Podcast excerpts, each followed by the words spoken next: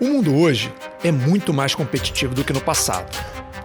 Entre outros fatores, desenvolvimento tecnológico, disponibilidade de informação e evolução constante do conhecimento ajudaram nessa jornada. Tudo somado e misturado fez com que as demandas para se destacar sejam cada vez maiores. E provavelmente seguirão crescendo. Antigamente, se você entregasse o pedido feito pelo cliente, cumpria seu objetivo. Hoje em dia, o produto deve ser entregue o mais rápido possível, mas não só isso. A qualidade deve ser perfeita. Uma embalagem reciclável é desejada. O cliente quer entender todas as etapas que fizeram o produto chegar até ele. A empresa é engajada socialmente, a marca tem um propósito, o processo de produção segue práticas sustentáveis e assim por diante. A única certeza é que a lista é grande e seguirá crescendo. Para quem consome, isso é ótimo.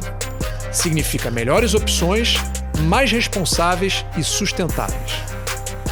Para quem está do outro lado da mesa, significa muito mais trabalho.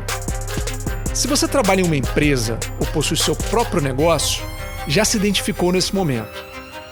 Sua rotina reflete um esforço constante em atender às demandas crescentes de seus clientes. Fique calmo, te entendo bem. E acho que um pouco de física pode te ajudar. Como assim? Física da época do colégio ou da faculdade? Sim, isso mesmo. Aguenta um pouco a parte teórica que vai passar em alguns segundos. Se você se aventurou por hidrostática, já esbarrou com a seguinte equação: a pressão é definida pela relação do módulo de uma força e sua superfície de contato.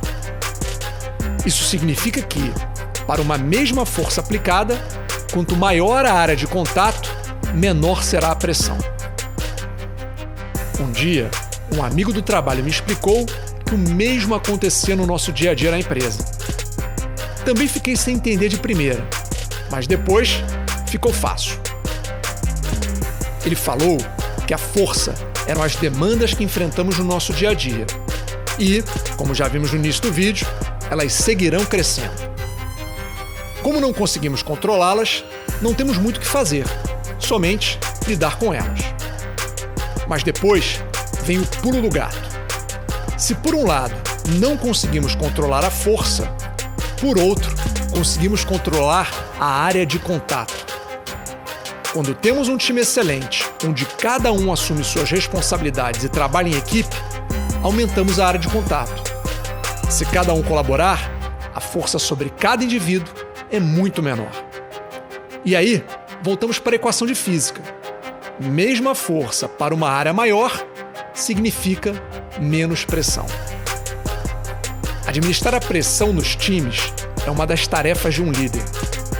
A partir de determinado ponto, o desafio que nos motiva torna-se um fardo que derruba o humor e produtividade de todos. Seja qual for seu desafio, se quiser seguir evoluindo, nunca se esqueça que suportar a pressão e atender às demandas é muito mais fácil quando você pode contar com um time excepcional ao seu lado. Se quiser descobrir a versão em vídeo desse texto ou simplesmente trocar uma ideia, me siga no Instagram em mafei.talks. E não deixe de se inscrever no canal para novos áudios toda semana.